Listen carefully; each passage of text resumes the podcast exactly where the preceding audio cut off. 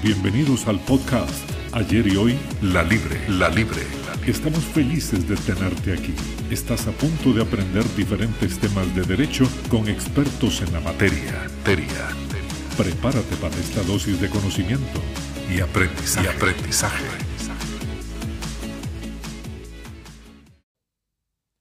Hola, ¿qué tal? Sean bienvenidos y bienvenidas. Nos encontramos en otro podcast de ayer y hoy en la Libre. El día, en esta ocasión, el día de hoy, tenemos la presencia de la licenciada Carmen Blanco Meléndez. Ella precisamente ha sido escritora en la revista Tribuna Libre de nuestra segunda temporada, un artículo muy, muy especial que se llama Aproximación a criterios para la transversalización del género en la enseñanza del derecho como mandato constitucional y convencional. Doña Carmen Blanco Meléndez es especialista y máster en argumentación jurídica por la Universidad de Alicante. Es licenciada en Derecho y especialista en Derecho Agrario de la Universidad de Costa Rica. Ex jueza del Tribunal de Apelaciones Laboral y Civil del Poder Judicial de nuestro país. Y por supuesto profesora de la Universidad Escuela Libre de Derecho. A ella y a su palabra directa le damos la bienvenida. Mucho gusto, un honor estar aquí, compartir con todas y todos este, estas ideas, este intercambio de ideas sobre el tema de la enseñanza del derecho con relación al género. Qué dicha. Doña Carmen, en cuanto al tema, así como lo leí hace un momento, aproximación a criterios para la transversalización del género en la enseñanza del derecho como mandato constitucional y convencional. Cierro comillas. ¿Qué, dice la frase? ¿Qué tenemos allí propiamente? Básicamente se parte del supuesto de que no hay una transversalización del género en la enseñanza del derecho y que es urgente y es necesario hacer la incorporación. ¿Por qué y cuál es el fundamento en ese sentido? El fundamento son los mandatos constitucionales y convencionales que al respecto eh, existen y que constituyen un referente objetivo de derechos humanos que obligan a la incorporación. No es un tema ni de moda, ni es un tema eh, eh, que puede ser puede prescindirse. ¿Cuáles son esos instrumentos donde se ha establecido expresamente? Básicamente son las normas, los convenios internacionales, la Convención sobre la Eliminación de todas las formas de discriminación de la mujer, CEDO, que específicamente del año de 1979, específicamente dispuso que en materia educativa se debe eliminar todo concepto estereotipado de los papeles masculino y femenino en todas las formas de enseñanza, haciendo referencia expresa a lo que se refiere a materiales de estudio y sus métodos. Igualmente, la Convención Interamericana para Prevenir, Sancionar y Erradicar la Violencia contra la Mujer denominada comúnmente como Convención Belén do Pará, eh, establece y recoge esa serie de principios. En la Conferencia Mundial de Derechos Humanos, realizada el 20 de octubre de 1993, expresamente se señala los derechos humanos de la mujer. Se le da esa especificidad y concretamente se establece eh, en su acápite 18 que los derechos humanos de la mujer y la niña son parte inalienable, integrante e indivisible de los derechos humanos universales. Ese reconocimiento es muy importante porque eh, generalmente al hablar de derechos humanos y no individualizar y no especificar, es una forma de invisibilizar. Entonces hay un reconocimiento en ese sentido de lo que se refiere a los derechos eh, humanos de las mujeres. Entonces, Hablamos de derechos humanos, hablamos de un referente objetivo, tenemos dos normas constitucionales, artículo 33, 51, que estoy citando, pero hay, digamos, en una visión mucho más integral, es, eh, recoge, eh, digamos, los principios de igualdad y de la tutela, en este caso de la familia y de la mujer. Eh, ese referente nos obliga. Los estados, el Estado costarricense ha ratificado, ha incorporado el derecho convencional se incorpora en la, interpretación del derecho y sin embargo en, el currículum universitario eh, no, se, eh, no se señala, no, no, se especifica, no se incorpora cómo con los criterios que más adelante lo que eh, voy a hacer es sistematizar lo que ya se ha escrito al respecto. Eso es a lo que me estoy refiriendo. Es paradójico, paradójico, porque cuando hablamos de derechos humanos de las mujeres y derecho de las mujeres a acceder a la educación, lo vemos desde dos perspectivas. Una perspectiva es la accesibilidad y la otra es la formación y la educación en igualdad. La accesibilidad se ha dado un fenómeno muy interesante en Costa Rica.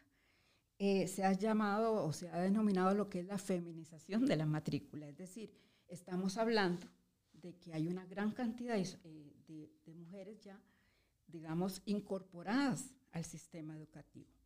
E incluso eh, el, tercer informe del Estado de la Mujer que añadió que del INAMO hace una referencia clarísima donde se dice que la mayoría, que hay un porcentaje no solo mayoritario en matrículas, sino también en graduaciones de las mujeres con relación a los hombres.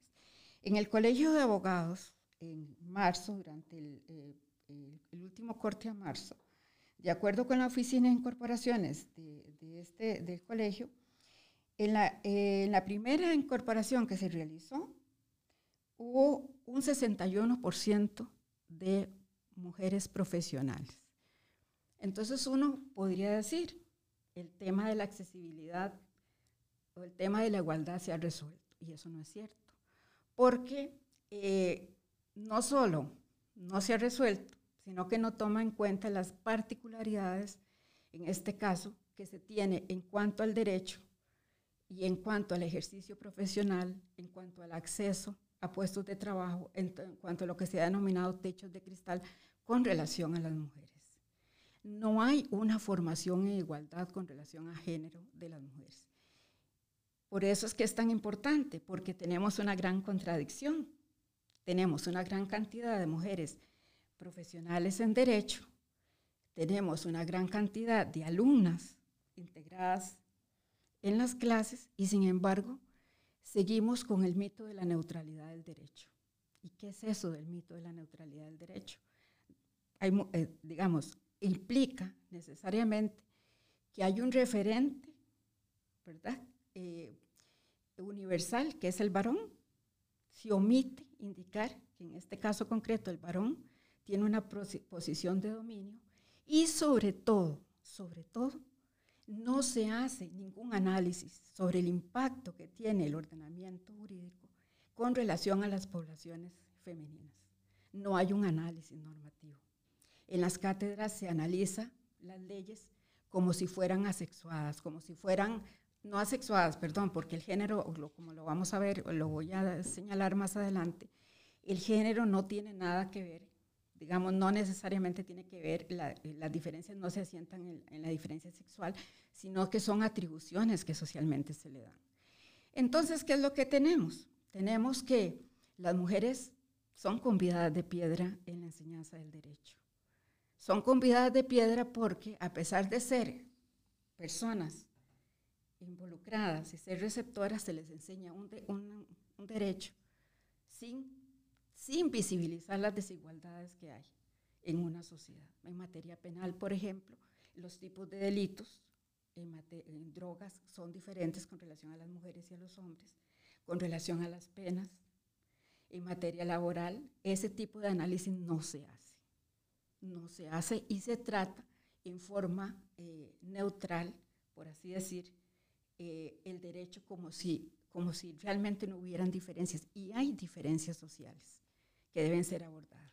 Doña Carmen, antes de pasar precisamente en ese segundo estrato tan importante, así como usted lo menciona, eh, se denota en la actualidad costarricense, vamos a ver, una resistencia a que esto precisamente que usted promulga ocurra, o por otra parte, lo que hay es una ignorancia que tiene que ser reeducada. El tema más serio, por eso la educación es tan importante y por eso hice la distinción entre lo que es educación de la mujer en acceso y educación de la mujer para fomentar igualdad. El tema es que no basta con darle accesibilidad, hay que empezar a educar y educar a mujeres y hombres, pero educar, porque el problema es que la formación del derecho es dogmática generalmente. El, el agresado del derecho sale con su visión como si de lo que no se habla no existe. O sea, una visión que en la realidad eh, se presenta y que, eh, eh, que al final al abordarlo lo aborda con sus parámetros, con las enseñanzas que le hicieron. Por eso es tan difícil, tan difícil y por eso en la educación y concretamente en la enseñanza del derecho es importantísimo, importantísimo hacer una incorporación sistemática con estos parámetros que por lo menos se han señalado por diferentes autoras, no solo costarricenses, sino autoras a nivel de, europeas y a niveles de en Sudamérica, México, Argentina, España. Es decir, ¿cómo ¿Cómo hacemos? ¿Cómo hacemos para cambiar la educación? Porque no es un tema de solo poner, y, lo, señala muy bien el Instituto Interamericano de Derechos Humanos cuando habla de que hay una serie de, de deformaciones con relación a este tema. O sea, se ha considerado que el tema de género se resuelve, digamos, se ve como si fuera la problemática de la mujer, ¿verdad? No se ve que hay una relación hombres y mujeres dentro de ese contexto.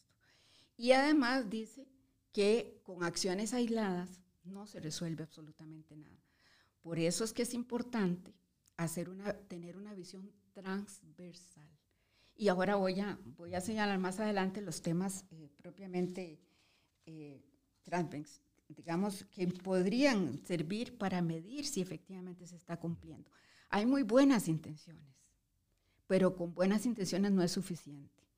Por eso cuesta tanto cuesta tanto que se, pueda tener efectividad normas y leyes que protegen en una sociedad, porque incluso uno ve que a veces el mismo, por un problema de formación, no encuentra eco en la sociedad.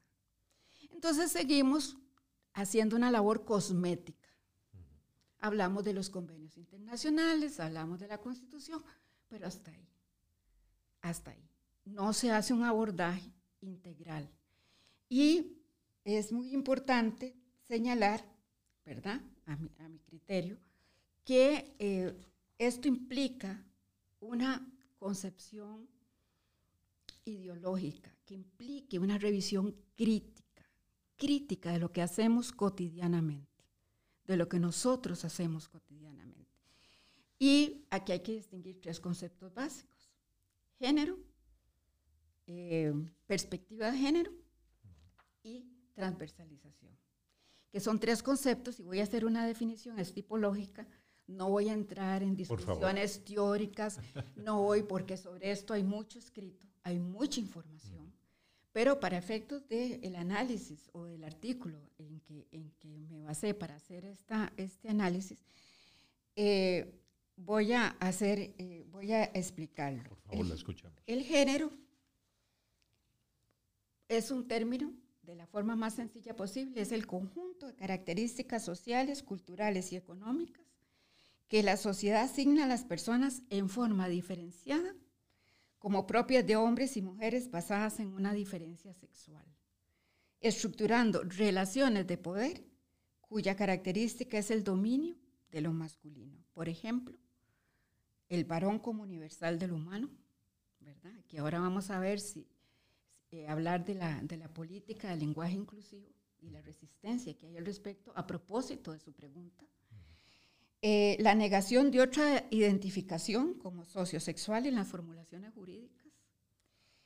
Eh, y se omiten análisis y diferencias en los roles que las mujeres en derecho van a desempeñar en la sociedad costarricense. Esos temas están ayunos, todos los que hemos sido profesores universitarios. Esos temas se habla y se habla muy poco. No hay una revisión de los contenidos programáticos, no hay una revisión de la literatura, no hay una revisión de la jurisprudencia con observatorios para saber cuál es el pronunciamiento relativo a, materia de, género. Género, perspectiva de género, a ah, eso es diferente. Eso es un poquito, va más allá. Esto va más allá, es, y lo voy a, a señalar, es una herramienta conceptual y metodológica, Ya aquí basamos de simplemente al concepto a decir, vamos a pasar a una herramienta conceptual metodológica que tiene como finalidad visibilizar, visibilizar las diferencias culturales asignadas a los hombres y a las mujeres para generar procesos críticos. Eso es muy importante. La, en la enseñanza, en la enseñanza debemos ejercer una función crítica y promover una función crítica de nuestro contexto eh, y nuestra realidad. Y de cambio en las instituciones del derecho, para construir igualdad, para formar igualdad. Tenemos que, y hay una responsabilidad, en este caso las facultades de derecho. Es una responsabilidad específica, y lo digo porque yo estoy inmersa dentro de lo que es la enseñanza del derecho. Por supuesto que hay otras responsabilidades en otros ámbitos de educación, pero con relación a la enseñanza del derecho hay una responsabilidad que nos obliga a formar en equidad, a formar en equidad. Y eso es muy importante. Y eso no lo, no, es muy interesante porque voy a citar un voto del 2008 de la Sala Constitucional, donde incorpora la perspectiva de género desde el 2008. Estamos hablando, vean que el tema que estoy planteando no es nada, no es nuevo, es novedoso. Exacto. 14 años. Nada más para, no, no, voy a leer nada más lo que me interesa, dice, debe hacerse una, realizar un estudio de la realidad, condenando una serie de variables que sin exceder el marco normativo que de por sí existe, que es lo que hemos hablado de los convenios internacionales, de las normas constitucionales, que de por sí existe no solo a nivel legal, sino también en el derecho internacional de los derechos humanos y en la constitución política, incluya variables sociales y culturales, entre otras, que son las que provocan la desigualdad estructural que empíricamente se han comprobado, incluso allende de nuestras fronteras, y que produce un trato discriminatorio en perjuicio de las mujeres con fundamento no en razones que trascienden las diferencias biológicas. Esto es una norma, hay más, o sea, la sala constitucional tiene otras. La cito por la antigüedad que tiene porque a mí me llama la atención que cuando hablo de este tema eh, es como si fuera novedoso, no es novedoso, se ha venido planteando, ¿verdad? Y lo que pasa es que no se ha efectivizado. Al final queda como un tema, como un tema como anecdótico, como un tema coloquial, como un tema que casi es de broma a veces, ¿verdad? Y no se asume la responsabilidad que implica eso. Bueno, definimos género, definimos perspectiva de género, ahora transversalización. Ese, eso se utilizó, ese concepto de transversalización, en la cuarta conferencia mundial en Beijing, en 1995. Eh, nada más en lo que interesa voy a leer lo que se señaló en el capítulo 79, que dice que para hacer frente a la desigualdad de acceso a las enseñanzas y a las oportunidades educacionales insuficientes, los gobiernos y otros agentes sociales deberían promover una política activa y visible de integración de una perspectiva de género en todas las políticas y programas, a fin de que se analicen antes de adoptar decisiones sus posibles efectos en las mujeres y los hombres. Es integral, integral. Eh, ¿Qué implica entonces la, transversalización del género? Es, como habíamos dicho, una herramienta metodológica. Aquí cito eh, lo importante Dos palabras claves, sistematicidad y coherencia. Articulación, perdón, tres palabras. Eh, sistematización, coherencia, articulación. ¿Para qué? Para que realmente haya una verdadera transversalización y no se vea como algo que se le ocurrió a alguien aislado, sino que algo que está y que es obligación. Hombres y mujeres, es una responsabilidad. No podemos disociar la enseñanza del derecho con la práctica cotidiana. No podemos enseñar derecho desvinculándola de la realidad costarricense. Y para ello tenemos que buscar herramientas en la jurisprudencia, en la doctrina, en las normas y en la realidad. En la realidad. Ahora, ¿cómo lo hacemos? Pues, como les decía, hay, hay mecanismos y hay instrumentos. Por favor, doña Carmen. Precisamente en la experiencia académica suya, aquí en la Escuela Libre de Derecho. ¿Cómo ponemos en práctica eh, estos criterios de los que usted nos ilustraba? Perfecto.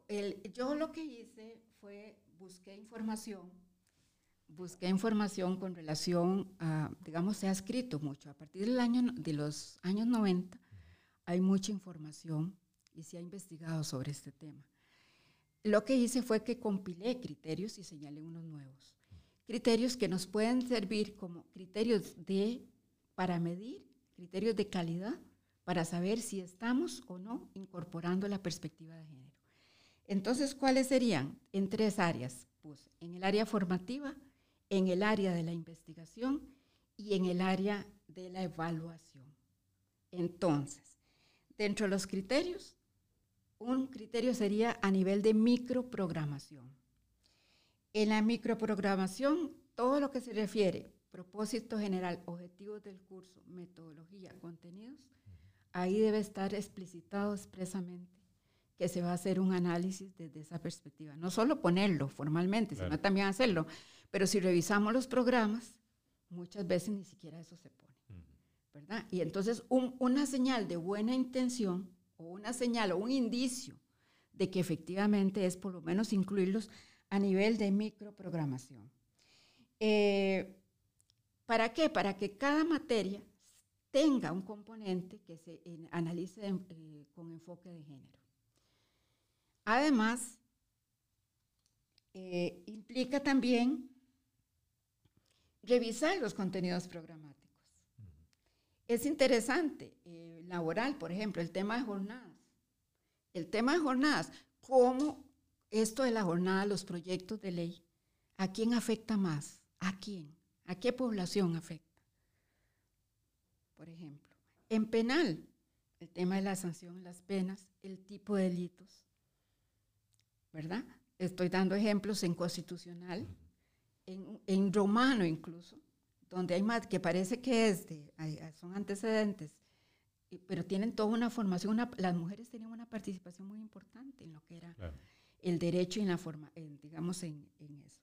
Entonces es empezar a decirle, a, reunirse y decir, bueno, veamos, ¿cómo le puedo dar? ¿Cómo? ¿De qué manera? Y para eso, y trabajar con, método, con el métodos constructivistas. Es decir, el profesor no es el que lo sabe todo, sino vamos a construir ustedes y nosotros, vamos a, empezar a elaborar contenidos. Y es muy interesante ese fenómeno. Eh, los estudiantes están muy ansiosos de eso. Claro.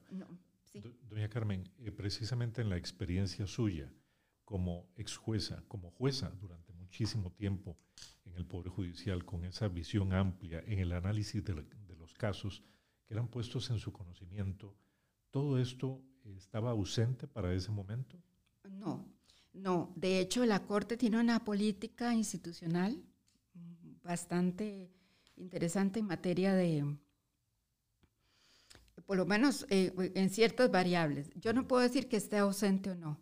Lo que sí es que, por ejemplo, la Escuela Judicial capacita a los jueces, por ejemplo, en materia de, género. Hay política para incluso usar lenguaje inclusivo en las resoluciones. Eh, hay, hay formación, de hecho hay un requisito, eh, hay cursos que se llevan hasta en digitales, virtuales, en materia de género para ir sensibilizando. Eh, no, es que no, no es que esté el tema, no esté, esté perfecto, no, pero hay habido, ha habido iniciativas, hay una comisión de género. De hecho, la jurisprudencia está sistematizada con temas relevantes por ejemplo, temas sobre género en todas las materias. Entonces, eso le permite crear alertas, ¿verdad? No es que, no es que digo que el problema no sea resuelto.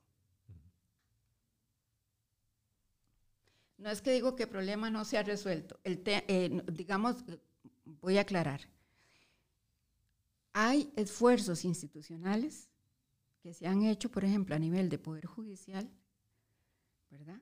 que habría que evaluar a ver si tienen el impacto o no, donde por lo menos se han dado, hay indicios de que hay un interés de incorporar la perspectiva de género en el análisis. Yo como jueza empieza uno a utilizar incluso el lenguaje inclusivo eh, y tuvimos que llevar cursos, etcétera, etcétera. Doña Carmen, dentro de este potenciar precisamente que usted nos ha venido hablando, ¿hay peligro de un efecto rebote, por ejemplo, invisibilizar en virtud de una nueva corriente que ha eh, venido generándose y también, por qué no decirlo, de todas las variables este, que el día de hoy estamos conociendo los seres humanos?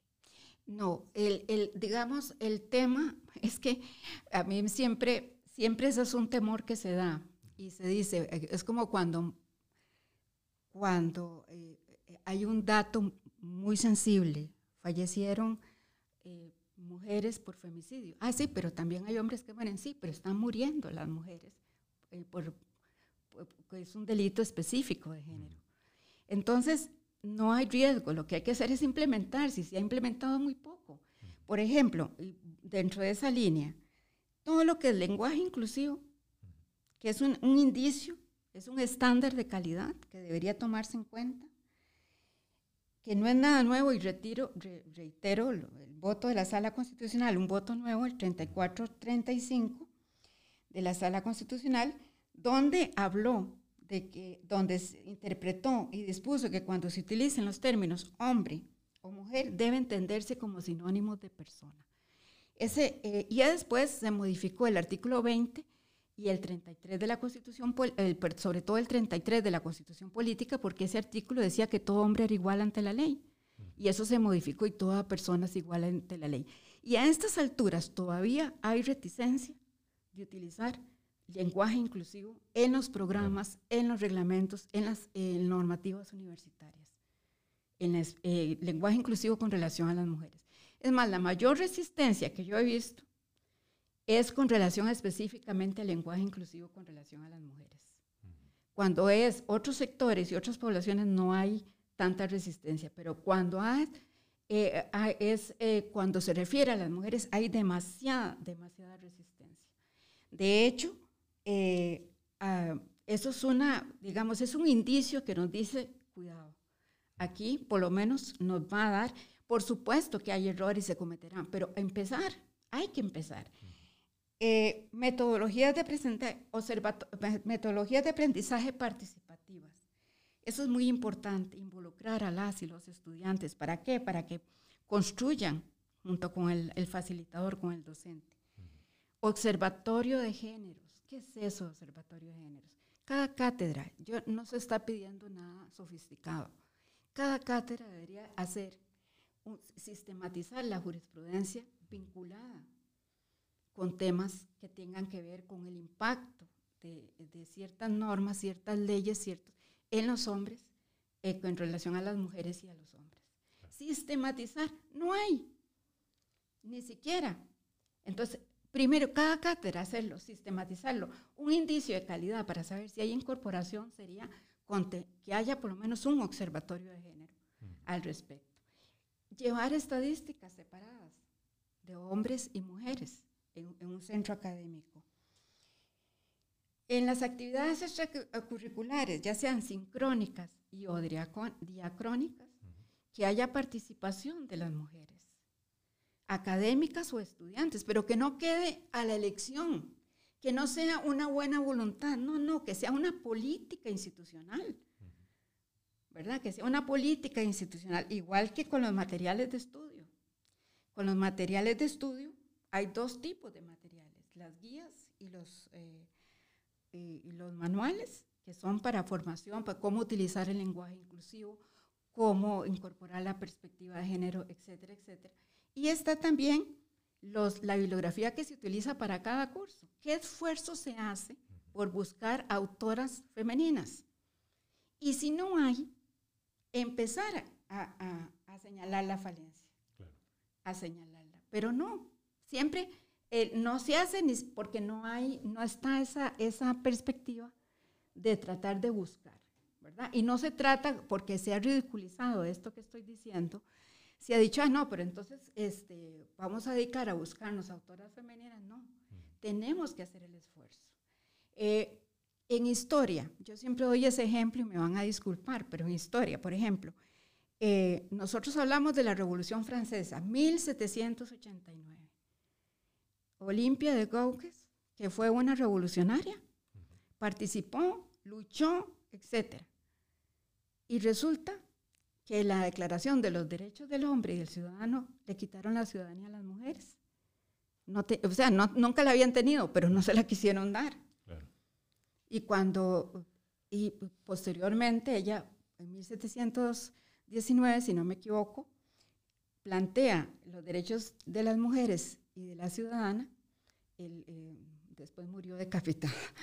Pero, o sea, por otras razones, ¿verdad? También, pero lo que me refiero es, en historia vemos eso. ¿Hace cuánto tiene, cuánto tenemos, cuánto tiempo tenemos de tener el voto femenino en este país? ¿Cuánto? No se hace ningún análisis de eso. Tenemos que incorporarlo, pero no con buenas intenciones. Eh, o sea, no como, como, como intenciones individuales, sino como una política institucional que se incorpore al currículum básico y que sea medible, cuantificable como un parámetro de calidad. Otro aspecto que, otro aspecto que, quiero señalar es con relación a, en materia de investigación. En materia de investigación deben haber centros o programas de estudio de la mujer. Eso es un indicio de calidad, un indicio de que se incorporó.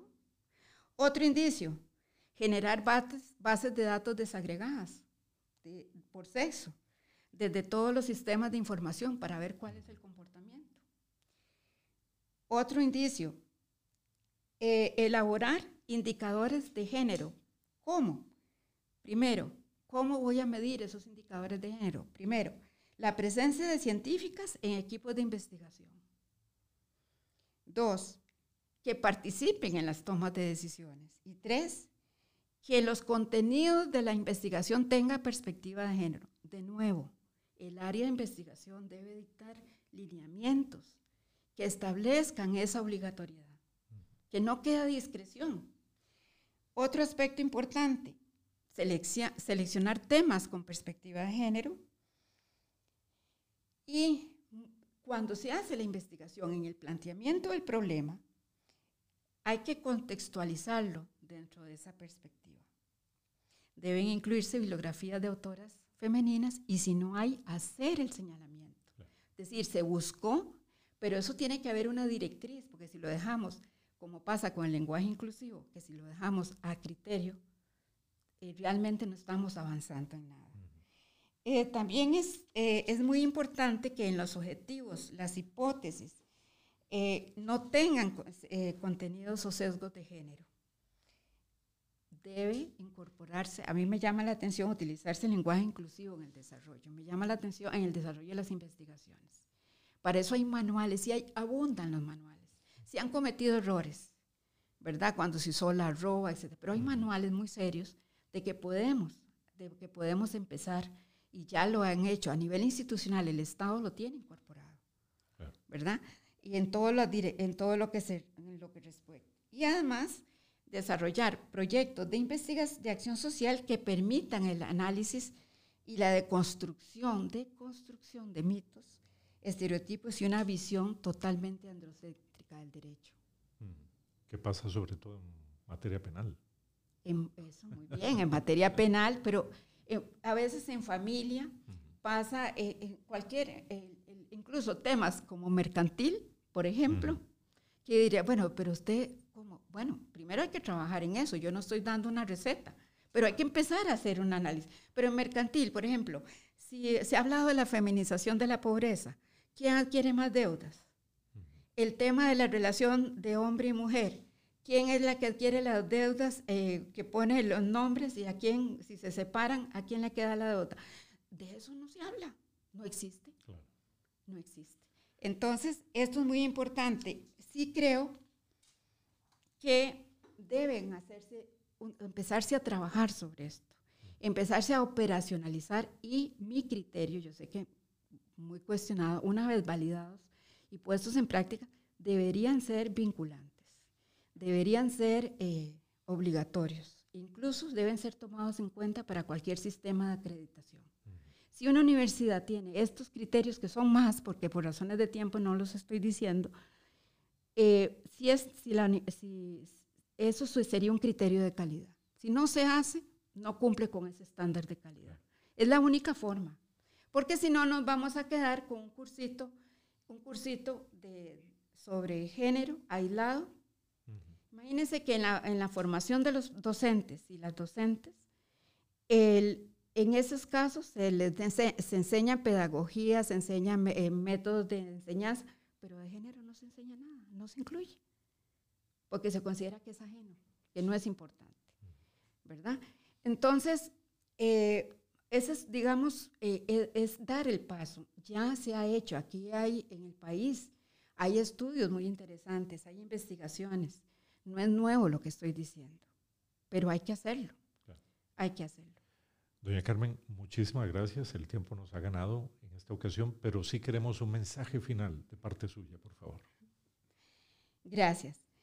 Como decía Malala, cuando todo el mundo está en silencio, incluso una sola voz se vuelve poderosa. Y tal vez alguien me puede decir a mí que esto es utópico. Y voy a leer una belleza de muy pequeña de Eduardo Galeano que habla de la utopía. Dice, la utopía está en el horizonte. Camino dos pasos. Que le preguntaron, ¿qué es la utopía? Eh, él, referencia a otro autor que le hicieron esa, digamos, e, e, esa pregunta y él la sistematiza. Dice, le preguntaron, ¿qué es la utopía? Le dice, la utopía está en el horizonte. Camino dos pasos y ella se aleja dos pasos. Y el horizonte se corre diez pasos más allá. Entonces, ¿para qué sirve la utopía? Para esto, sirve para caminar. Tenemos que caminar, tenemos que empezar desde nuestra práctica individual, pero necesariamente tenemos que empezar a exigir ya que la enseñanza del derecho institucionalice la transversalización del género para poder garantizar una sociedad democrática en igualdad, que fomentemos igualdad, que es una responsabilidad que tenemos frente al Estado costarricense. Doña Carmen, tenemos un compromiso con usted como la Universidad de Escuela Libre de Derecho. Le agradecemos muchísimo en esta ocasión a Carmen Blanco Meléndez, autora y ex jueza costarricense. Que tengan muy buenas, que la pasen muy bien. Esta dosis se terminó y ahora es momento de aplicar lo aprendido. Te esperamos en el próximo capítulo.